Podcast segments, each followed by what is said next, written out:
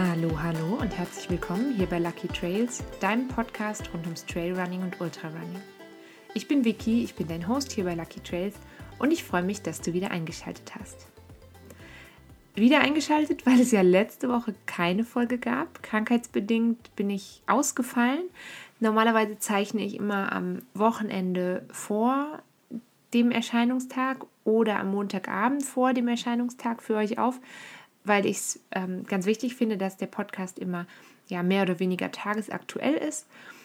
Und ähm, am letzten Oktoberwochenende war ich aber so eingespannt, sag ich mal, und dann am Sonntag so platt, dass mich eine Migräne total umgehauen hat und ich einfach wirklich eine Pause gebraucht habe.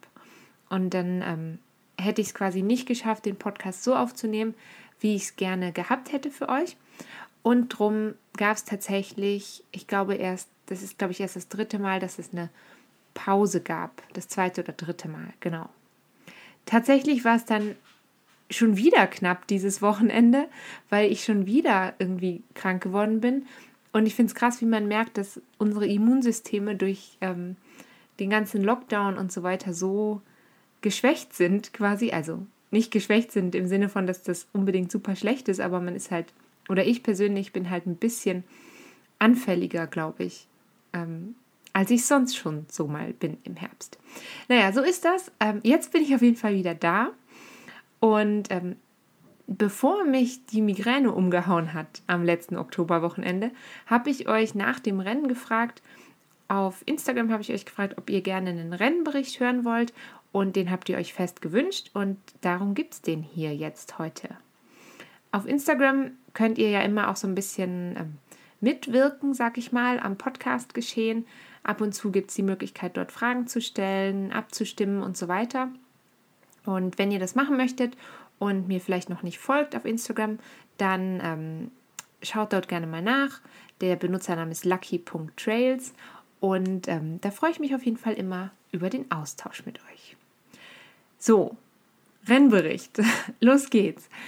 Ich war am letzten Oktoberwochenende, also am 30. und 31. Oktober, an der Gurten Classic. Die Gurten Classic ist ein sehr traditionsreicher Lauf hier in Bern und es ist ähm, eine kombinierte Veranstaltung. Es gibt zwei Laufveranstaltungstage und während dieser zwei Tage gibt es nicht nur Läufe, sondern es gibt zum Beispiel auch ähm, eine Walking-Strecke und es gibt eine Rennvelo-Rundfahrt, es gibt Läufe für verschiedene Altersgruppen und ähm, vor Corona gab es auch ähm, ein Traktorrennen für Kinder. ähm, das Schöne ist an diesem Rennen ist, dass das Ziel von allen Disziplinen ist auf dem Gurten oben drauf. Also der Gurten ist der Berner Hausberg und der liegt auf 858 Metern über Meer. Und er ist tatsächlich das ganze Jahr über ein sehr, sehr beliebtes Ausflugsziel für Bernerinnen und Berner und für Gäste der Stadt. Also wenn du schon mal nach Bern kommst, dann äh, würde ich dir sehr auch einen Besuch auf dem Gurten empfehlen. Man kann mit der Zahnradbahn hochfahren oder man kann den Gurten von der Stadt aus erwandern. Das sind von der Innenstadt nur ungefähr drei bis vier Kilometer, glaube ich, zu gehen. Also es ist wirklich sehr, sehr einfach und sehr, sehr schön, wunderschöne Aussicht über die Stadt, wenn man denn gutes Wetter hat. Ich hatte nämlich, also 2019 bin ich dieses Rennen schon mal gelaufen und damals hatten wir so ein krasses Unwetter und es hat nur geregnet und es war wirklich überhaupt nicht schön. Und äh, im Vergleich dazu 2021 jetzt traumhaftes, wunderbares goldenes Oktoberwetter. So, ich wollte eigentlich was über das Rennen sagen. Also zurück zum Rennangebot. Ähm, es gibt ja verschiedene Läufe und verschiedene Angebote. Ähm, also zum Beispiel die Rennvelo-Rundfahrt, das sind 40 Kilometer und knapp 1000 Höhenmeter. Das wäre nichts für mich gewesen, weil ich einfach außerhalb von ab und zu meine Runde durch den Wald und sonst mit dem Fahrrad zur Arbeit und zurück einfach nicht so wahnsinnig gerne Fahrrad fahre. Vielleicht ändert sich das in Zukunft mal. Das werden wir dann noch sehen. Ähm, beim, dann gibt es auch eine Bergwalking-Etappe. Da sind 10 Kilometer und 400 Höhenmeter zu, über, ähm, zu bewältigen, eben walkend und nicht laufend. Ähm, dann gibt es Kinderläufe in allerlei Kategorien und das finde ich wirklich ganz cool. Also ich habe schon mehrere Events gesehen, wo es Kinderläufe gab. und wo aber oft alle Kinder dieselbe Strecke oder ganz, ganz viele Altersklassen zusammengefasst gelaufen sind. Und das ist natürlich für die Kinder, klar ist es irgendwie cool mit so einem großen Startfeld, aber es ist natürlich für die ganz, ganz Kleinen auch ein bisschen frustrierend, weil sie natürlich immer ganz hinten sind, logischerweise. Und bei der Gurten Classic gibt es ähm, sehr viele verschiedene Kinderkategorien. Und die ganz Kleinen, die laufen dann so 270 bis 300 Meter ist die Strecke, glaube ich. Und die Ältesten laufen so 2,7 Kilometer. Und das ist dann halt schon irgendwie kindgerechter. Ähm, über die Kinderläufe sage ich nachher nochmal was. Ähm, dann gibt es noch die beiden Hauptläufe für ähm, Erwachsene. Das ist einmal der Kurzlauf mit 9 Kilometern und äh, 400 Höhenmetern und der Classic-Lauf, das sind 15 Kilometer und 570 Höhenmeter. Und ähm, dazu dann eben später mehr. Also der Classic-Lauf ist das, was ich gemacht habe. Für mich persönlich war die Gurten Classic auf jeden Fall was ähm, sehr Besonderes dieses Jahr, weil ich mich zum ersten Mal auch freiwillig für eine Laufveranstaltung engagiert habe. Also ich habe ähm, im Vorfeld mit, mich mit dem Organisationskomitee auch getroffen. Ähm, ich habe erst relativ spät angefangen, sodass ich erst ähm, das ähm, quasi das letzte Meeting vor der Veranstaltung mitmachen konnte. Aber es war ähm, trotzdem cool, auch da schon mal so ein bisschen OK-Luft schnuppern zu können, sozusagen. Ich hatte gleichzeitig, obwohl ich mich freiwillig engagiert habe, auch das große Glück, trotzdem starten zu können. An der Stelle nochmal vielen, vielen Dank an das Organisationskomitee, dass sie das möglich gemacht hat. Und dann durfte ich auch noch auf meiner Wunschstrecke eben auf dem Classic-Lauf starten.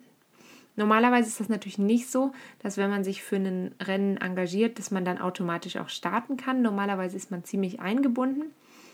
Ähm, ich habe mir aber mit einer anderen Läuferin meine Aufgaben, also wir hätten sie sowieso schon geteilt und sie hatte den Wunsch beim Kurzlauf zu starten und ich eben beim Classic-Lauf und dann hat sich das ganz gut ergänzt und dann konnten wir uns gegenseitig ähm, quasi ablösen und dann konnten wir beide laufen.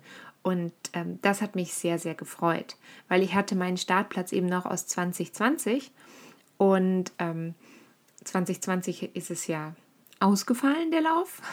Und dann war es halt cool, dass man es dann ähm, nachholen konnte. Was ich auf jeden Fall sagen kann, ist, dass also die Vorbereitung, die hinter so einem Laufevent steckt, ähm, auch nach so einer relativ kurzen Erfahrung jetzt mit dem Organisationskomitee erstmal, kann ich das schon viel, viel besser einschätzen. Also nicht die Vorbereitung, die für Läuferinnen und Läufer dahinter steckt, sondern wirklich für die Leute, die das organisieren. Also so ein ähm, Organisationskomitee oder zumindest das OK von der Guten Classic trifft sich wirklich das ganze Jahr über, um alles vorzubereiten. Und ähm, ich fand es spannend zu sehen, wie intensiv man sich mit ganz vielen Themen auseinandersetzen muss, an die man vielleicht gar nicht so denkt. Und es gibt dann quasi, das ist natürlich wahrscheinlich nicht überall so, aber hier in dem Fall war es jetzt so, dass es verschiedene Personen gab, die für ganz verschiedene ähm, Arbeitsbereiche sozusagen zuständig sind und ähm, sich dann alle so ein bisschen gegenseitig auf dem Laufenden halten, gegenseitig unterstützen. Also es gibt zum Beispiel jemanden, der zuständig für die Freiwilligen ist, also Außerhalb vom Organisationskomitee braucht man natürlich noch viele, viele Freiwillige, die an der Strecke stehen, die bestimmte Posten betreuen und so weiter. Ähm, aber es gibt zum Beispiel auch ähm, dann eben einen Verantwortlichen, in dem Fall zum Beispiel für die Rennvelo-Rundfahrt, ähm, einen Verantwortlichen für die Läufe, einen Verantwortlichen fürs Bergwalking, jemanden, der sich ähm, um die Sponsoren kümmert. Es gibt jemanden, der sich um die Homepage und Newsletter und so weiter kümmert. Und ähm, da kann es zum Beispiel sein, also es kann ja zum Beispiel sein, dass es Baustellen gibt auf der Strecke und die muss man sozusagen immer im Blick haben und gucken, sind die jetzt fertig mit der Baustelle, wirklich wie geplant, ist die Strecke dann wieder freigegeben, wenn das Rennen dann losgeht oder müssen gegebenenfalls irgendwie ähm, Routen kurzfristig angepasst werden. Und äh, dieses Jahr ganz sicher noch ein ganz großes Thema, nicht nur bei diesem Lauf, sondern bei allen anderen Läufen. Und ich denke auch, dass uns das noch ein bisschen länger begleiten wird, war ähm, das Thema Covid und eben Zertifikatskontrolle. Für die Gurten Classic war es jetzt so gelöst, dass ähm, nur Teilnehmerinnen und Teilnehmer, die ähm, geimpft, getestet oder genesen waren, mitlaufen konnten. Eben im Start- und Zielbereich gab es für alle Teilnehmenden Zertifikatspflicht. aber an der Strecke selber, an der Route sozusagen als Zuschauer, hätte man jetzt kein Zertifikat gebraucht. Ähm, für die Kinderläufe gab es dann wie so eine ähm, besondere Regelung, also für die normalen erwachsenen Läuferinnen und Läufer konnte eben der Läufer oder die Läuferin das Zertifikat natürlich vorweisen, Start- und Zielbereich. Und bei den Kindern ähm, wurde dann eben quasi ein Erwachsener pro Kind im Start- und Zielbereich zugelassen, sodass die Kinder natürlich, die sind ja zum Teil sehr, sehr klein, die sind zum Teil irgendwie vier Jahre alt gewesen, dass die natürlich nicht alleine da sein mussten. Insgesamt fand ich es auf jeden Fall super spannend, mal so hinter die Kulissen zu schauen und mal so zu sehen, ähm, ja, wie viele Menschen sind da eigentlich beteiligt, also vor allem ja auch freiwillig beteiligt an so einer Planung und Vorbereitung und Durchführung von diesem Anlass und ähm, eben wie viele Menschen sind es eigentlich, die sich dafür so engagieren. Und ich habe dann eben das ganze Wochenende mit der Gurten Classic verbracht. Samstags ähm, standen eben zuerst die Kinderläufe an. Morgens wurde ganz viel aufgebaut. Ich bin erst am Mittag dazugekommen und habe mit zwei anderen Freiwilligen zusammen an dem Tag das Infozelt betreut und eben vor allem diese Zertifikatskontrolle durchgeführt.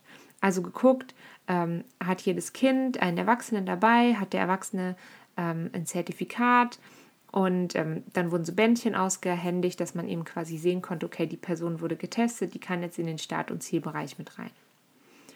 Und dann mittags um zwei ging es dann eigentlich los mit den Läufen, also war der Startschuss für die ersten Läufe. Und da durfte ich am Ziel mit dabei sein, also den Zieleinlauf von den einzelnen Kindern begleiten. Ähm, ich habe Fotos gemacht und ähm, die größte Herausforderung fand ich eigentlich, ähm, zum einen zu kontrollieren natürlich, wir haben geschaut, wer ist jetzt Platz 1, Platz 2, Platz 3.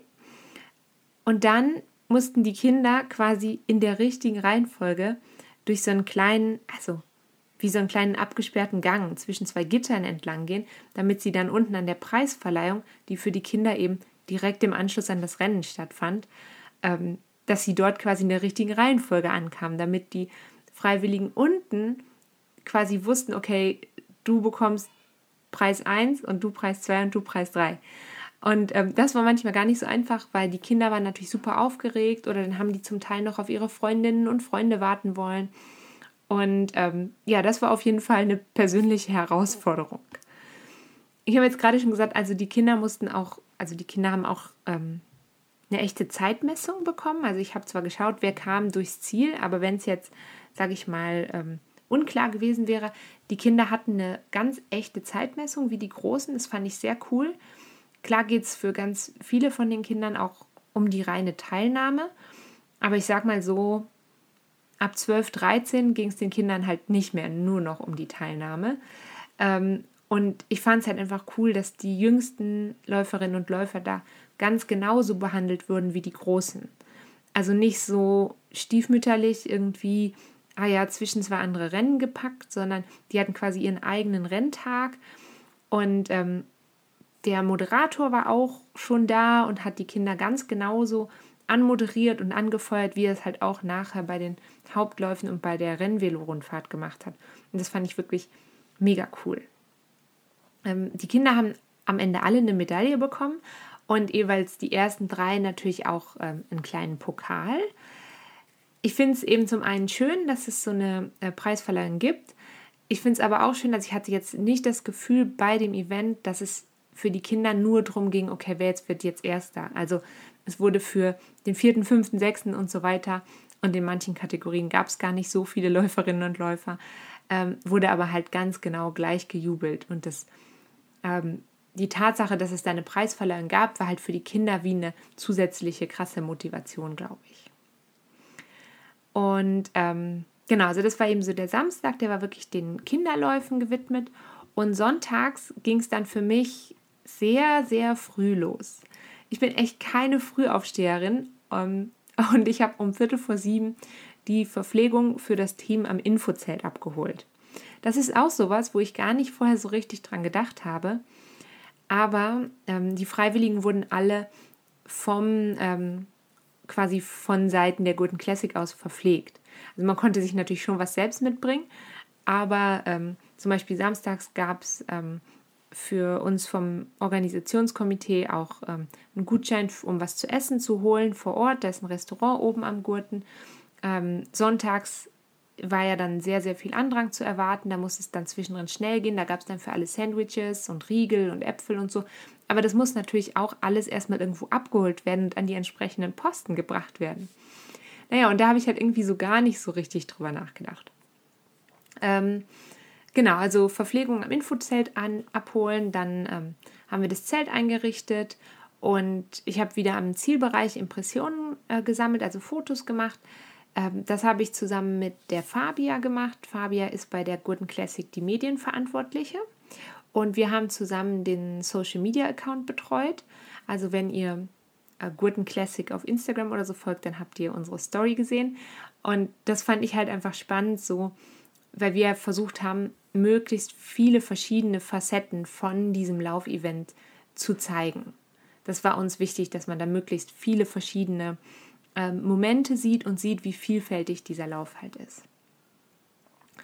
Genau, das war so, was ich sonntags gemacht habe. Das hört sich jetzt irgendwie so an, als ob das irgendwie vielleicht langweilig gewesen wäre, weil ich immer dasselbe gemacht habe. Tatsächlich war das extrem abwechslungsreich, extrem viel unterschiedliche Sachen zu tun, äh, viele unterschiedliche Menschen da und ähm, eben ganz, ganz viele verschiedene Emotionen, die man so miterlebt hat.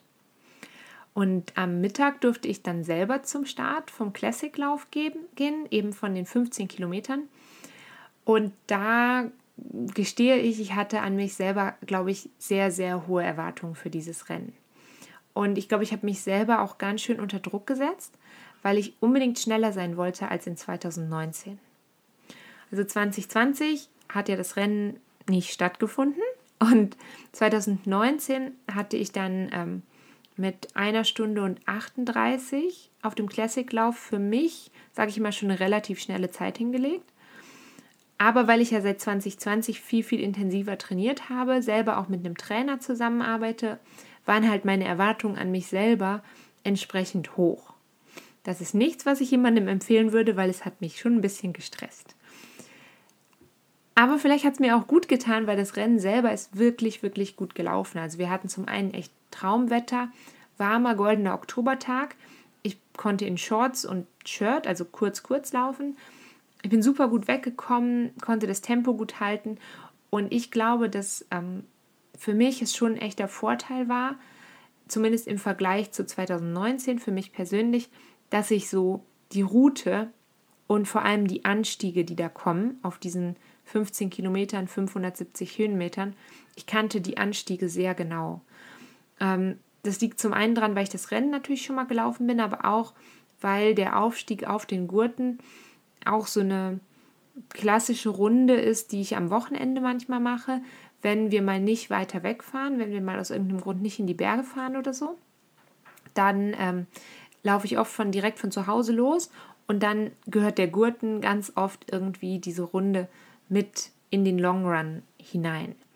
Und darum wusste ich halt einfach ganz genau, was kommt wann, musste dann nicht lange drüber nachdenken. Also das, was ich sonst vielleicht, sage ich mal, beim Visualisieren von Zielen mache und beim Visualisieren der Strecke mache, ist, dass ich mir vorher genau überlege, okay, da kommt jetzt ein Powerhiking rein und da vielleicht nicht.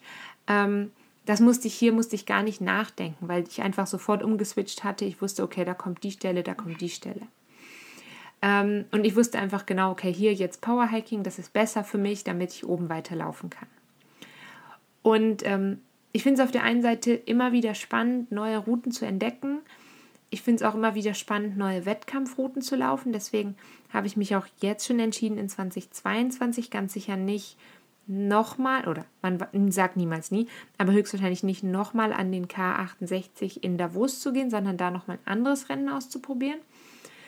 Ähm, obwohl ich das alles sehr gerne mag, war es definitiv jetzt für mich und diese Erwartungen, die ich an mich gestellt hatte für dieses Rennen, schon ein Vorteil, dass ich die Route so genau kannte.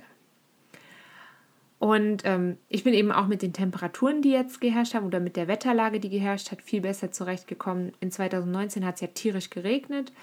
Und ähm, wenn es rutschig ist, dann bin ich einfach nicht so sicher. Und dadurch, dass es jetzt sehr, sehr trocken war, sehr, sehr warm, war das einfach, ich sag mal, ich bin einfach viel besser zurechtgekommen. Ich bin am Ende tatsächlich viel schneller ins Ziel gekommen als 2019 mit einer Stunde und 33 Minuten, also ungefähr fünf Minuten schneller als noch vor zwei Jahren. Und klar, es gibt ganz sicher deutlich schnellere Läuferinnen und Läufer als mich.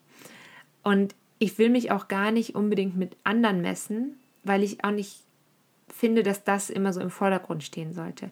Und ich will auch gar nicht mich nur an mir selber messen. Also es sollte gar nicht immer darum gehen, dass ich selber immer schneller bin ähm, als bei einem vorherigen Versuch. Das geht ja auch gar nicht. Also irgendwann sind die Grenzen natürlich erreicht. Und weil ich ja hobbymäßig laufe, bin ich mit der Leistung auf jeden Fall mehr als zufrieden. Und für mich war die Gurten Classic wirklich ein wunderschöner Saisonabschluss. Und ähm, darum ist natürlich die Route von exakt diesem Rennen heute der Trail-Tipp in dieser Podcast-Folge. Starten tut die, der Classic-Lauf in Wabern am Schulhaus Morillon und von hier geht man erst dann durch den Ort rauf in die Gemeinde Spiegel. Da ist schon ein kleiner mieser, fieser Anstieg drin. Noch nicht alles rauslassen an dem Anstieg, da kommt dann noch ein bisschen mehr. Und von Spiegel aus geht man in den Gurtenwald und dann ins Königstal. Und dann macht man wie so eine kleine Schlaufe. Erst in Richtung Ulmitzberg, den kennt ihr, glaube ich, schon auch aus einem anderen Trail-Tipp von mir.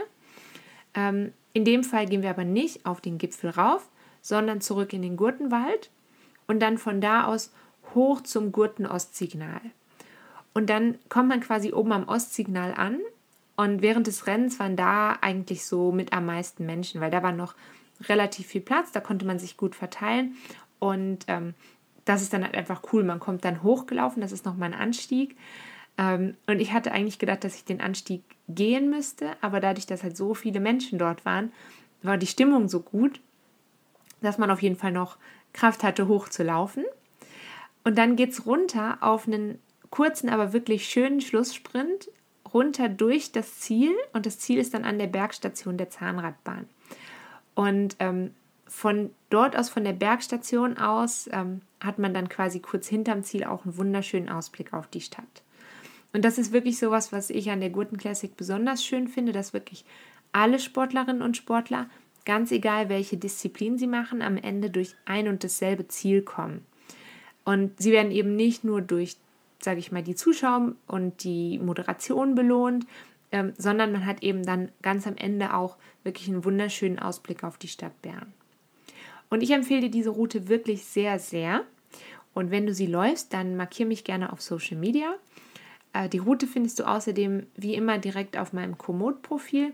Den Link dazu findest du in der Infobox zu dieser Podcast-Folge. Und wenn dir diese Folge Lucky Trails oder der Podcast grundsätzlich gut gefällt, dann freue ich mich sehr, wenn du Lucky Trails weiterempfiehlst, wenn du mich abonnierst und oder, du kannst es natürlich alles machen, eine Bewertung auf ähm, Apple Podcasts hinterlässt. Das hilft mir persönlich sehr, ähm, weil man dann einfach besser sichtbar ist für andere, die sich vielleicht für diesen Podcast interessieren könnten. Und dich kostet das nur einen ganz kurzen Moment deiner Zeit. Und wenn du mich natürlich abonnierst, dann erfährst du immer sofort, wenn es eine neue Folge gibt. Jetzt wünsche ich dir auf jeden Fall eine ganz wunderbare Restwoche. Ich hoffe, du hast noch ein paar ganz ganz tolle, sonnige, goldene Herbsttage. Pass auf dich auf. Wir hören uns ganz bald wieder. Bis dahin. Tschüss.